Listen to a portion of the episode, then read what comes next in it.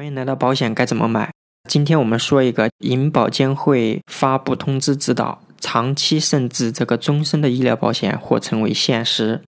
对于这个保险有了解的人应该很清楚，医疗保险通常都是那种买一年管一年的短期产品，这让我们对这种保险的存活周期是非常担忧的。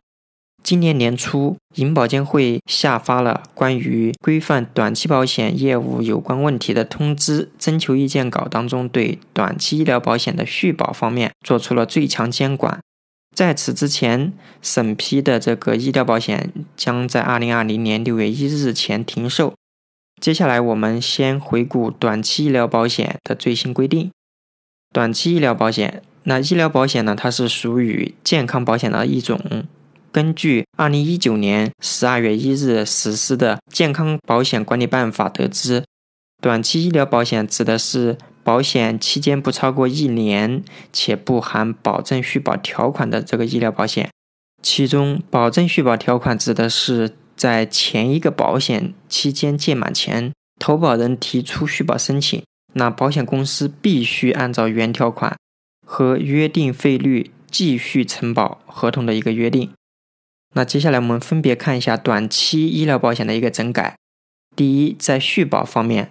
条款和宣传方面不得出现连续续保、自动续保、承诺续保、终身限额等词句。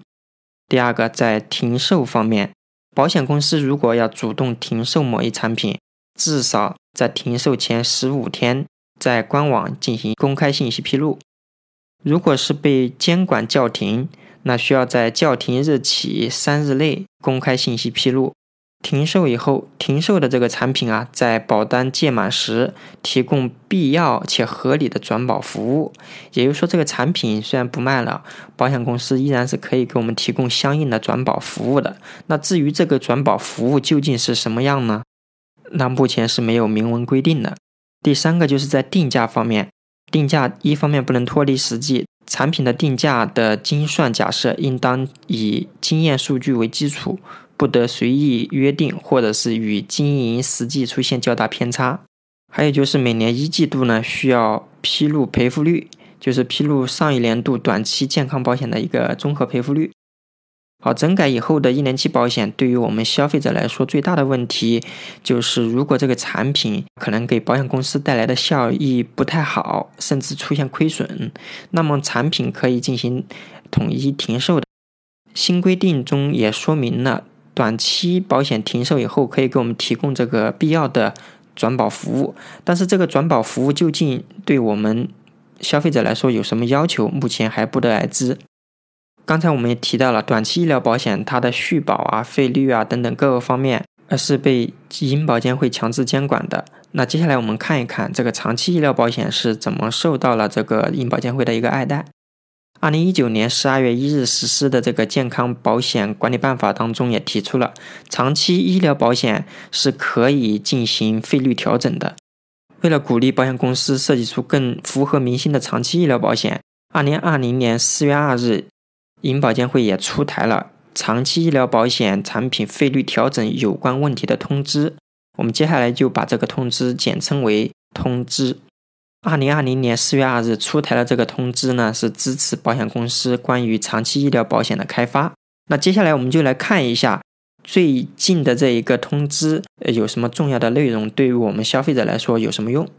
我主要罗列了以下几点，是跟我们消费者息息相关的。第一个就是在产品名称上，凡是此类产品，它的命名规则是某某医疗保险（括号费率可调）。第二个就是这种保险的一个保险期间，它有两个，第一个就是超过一年，那就可以叫做长期医疗保险；第二个就是不超过一一年，但是它有保证续保条款的。第三个方面，我主要说一下就是费率的一个调整。通知约定的这个长期医疗保险呢，它是以自然费率定价的。它不会因为单个被保险人的身体健康差异而区别定价，但是保险公司可以对于不同的被保险人进行分组，对于不同组别的被保险人分别调整费率也是可以的。这一点接下来我会做说明。还有就是这个费率调整是以单个产品为单位来调整的，首次调整需要这个产品上市至少满了三年，再者就是每次调整它至少要得间隔一年时间。还有个问题是什么情况下费率是不可调整的？第一个就是保险公司上一年度它的产品赔付率低于百分之八十五，而且低于行业费率可调的长期医疗保险产品平均赔付率十个百分点以上的，这种情况下是不能进行费率调整的。那很明显，这一点就是对于我们消费者来说更有利，因为为我们消费者控制了成本。第二个就是上一年度该产品出现了群访群诉的一个纠纷，还有就是银保监会要求的不得上浮医疗费率的其他情形的要求。关于这个长期医疗保险费率可调，我对这个费率可调是非常认可的，毕竟我们国家。的医保政策以后怎么发展啊？包括我们的医疗通胀以后的变化是什么样子？这些都是未知之数。那么，如果我们有一份医疗保险，它的保险期间更长，甚至于是终身，即便它的费率是可调的，这也是我们能接受的。那虽然长期医疗保险费率可调，这个产品对于单一被保险人不会有定价差异，但是保险公司是可以对不同的被保险人进行分组。就比如说，可能在疾病方面，他把高血压病人分为一组，然后以肝患者分为一组。这样的话，保险公司可以对于高风险人群进行单独的费率调整，从而降低了健康人群的一个保险费率，更加有利于我们长期医疗保险的可持续性发展。另外，如果长期医疗保险费率可调的产品，保险期间或者是保证续保的期间不是终身。那在保险合同届满期后，会不会出现这个停售的情况？出现停售以后，我们这些被保险人又该怎么处理？通知中并没有对这方面做出说明，我们只有看以后上市的长期医疗保险的形态以及在合同里面是怎么约定。那不管怎么样，银保监会出台了这样的一个通知，对于我们消费者来说是非常有利的。当然，对于保险公司来说，可能他们的一个经营压力会更大。这里我们也表示理解，毕竟我们国家的保险行业发展也就最近这么三十多年。